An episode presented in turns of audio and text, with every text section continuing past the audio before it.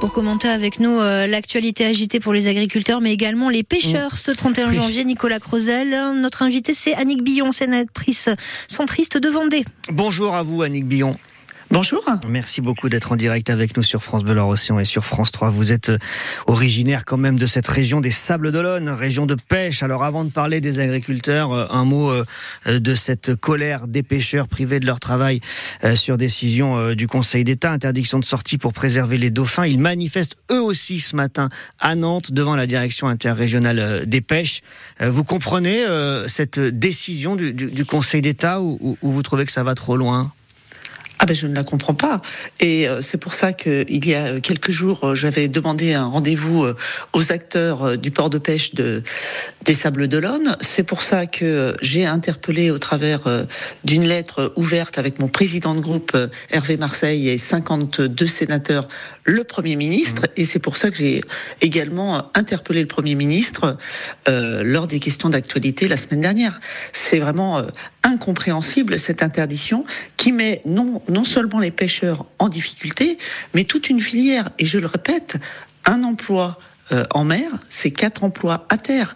Donc lorsque le gouvernement nous dit j'indemnise euh, les pêcheurs à hauteur de 80-85%, euh, en dans un deuxième temps j'indemnise les marieurs, mais il y a toute une filière qui est en danger. Jusqu'au rayon des, jusqu'aux étals des poissonneries finalement. Hein, c'est un peu ça l'histoire. Tout à fait. Mm, mm. Et lorsqu'on parle de d'indépendance alimentaire, de souveraineté alimentaire, ce qui est d'actualité ces, ces, ces, dernières semaines, eh bien là aussi la pêche, nous sommes tous concernés par cette cette, interdiction qui, je le rappelle, est valable à partir du, euh, est en application depuis le 22 janvier jusqu'au 20 février, mais qui sera renouvelable pendant deux autres années. Deux autres mois sur les années, les années. Jusqu'où va-t-on? C'est 500 navires qui restent au port en France aujourd'hui. Les pêcheurs qui sont donc actuellement en train de manifester devant la direction interrégionale des pêches. Ça se passe à Nantes, dans le quartier euh, de la Mélinette. Euh, autre colère, évidemment, celle des agriculteurs. Ils bloquent le pont de Cheviré ici à Nantes. Chez vous, en Vendée, vous allez avoir des opérations escargot euh, tout au long de la matinée. Quatre points de départ, convergence vers la Roche-sur-Yon et, la préfecture.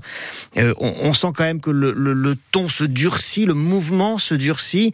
quel est votre regard euh, il y a peut-être peut-être un risque de passer d'un soutien massif de la population à ceux qui nous nourrissent à, une, sorte d'agacement aussi. Bah, les, problèmes qui sont évoqués par les, agriculteurs ne sont pas nouveaux. Euh, ce qui est nouveau, c'est cette, euh, c'est la, la, la, manière dont le conflit euh, a, démarré d'ailleurs en Europe et euh, la manière dont il se propage. La détermination, elle est, elle est là, on le ressent, mais les réponses, elles doivent être dans le temps. C'est-à-dire que moi, j'étais en réunion lundi matin avec avec les, les, instances agricoles, mmh. la FDSEA, la Chambre d'agriculteurs, les jeunes agriculteurs. Ils, ils demandent quoi? Ils demandent une juste rémunération. Ils demandent euh, euh, des conditions d'exercice du métier normal.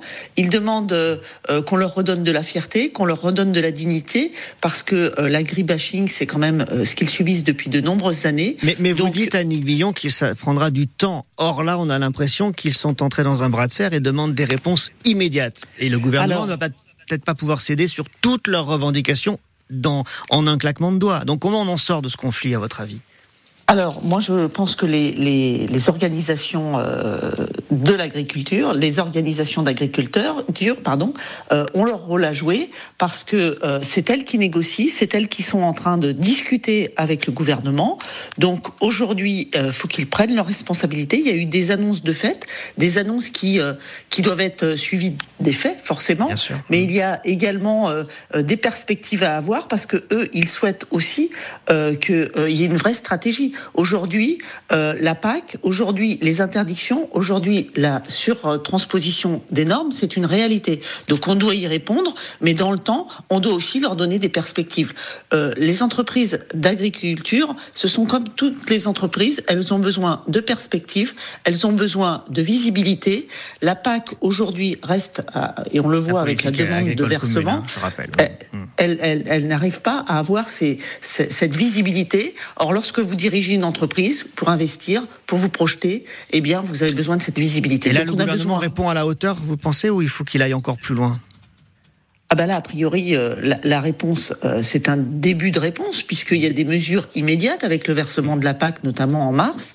Euh, il y a d'autres réponses qui, qui doivent être plus structurelles et dans le temps. Il faut qu'on donne des perspectives, parce que Egalim, on l'a voté. le Parlement l'a voté. La loi Egalim, c'est effectivement la loi qui est censée leur permettre de mieux vivre de leur travail, d'être mieux Tout à fait. Hmm. La juste rémunération on vote des lois, elles ne sont pas respectées. Alors hier, dans le discours de, de politique générale de Gabriel Attal, il annonce euh, 100 personnes euh, qui vont être recrutées pour contrôler. Moi, euh, à partir du moment où on vote des lois, euh, eh ben, elles doivent être appliquées. Donc la juste rémunération, lorsqu'on recevait mardi avec le groupe Union Centriste au Sénat le vice-président de la FNSEA, lorsqu'il nous racontait comment se passent les négociations avec les GMS, il y a un vrai problème. Donc il faut qu'on mette le nez dedans et qu'il faut qu'on trouve des solutions très rapidement les négociations qui doivent d'ailleurs, pour cette année 2024, se terminer ce soir si le calendrier est respecté entre les producteurs, les industriels et la grande distribution. Merci beaucoup, Annick Billon, d'être venue nous apporter votre éclairage ce matin, sénatrice centriste de Vendée. Bonne journée à vous. Merci à vous. Bonne, journée.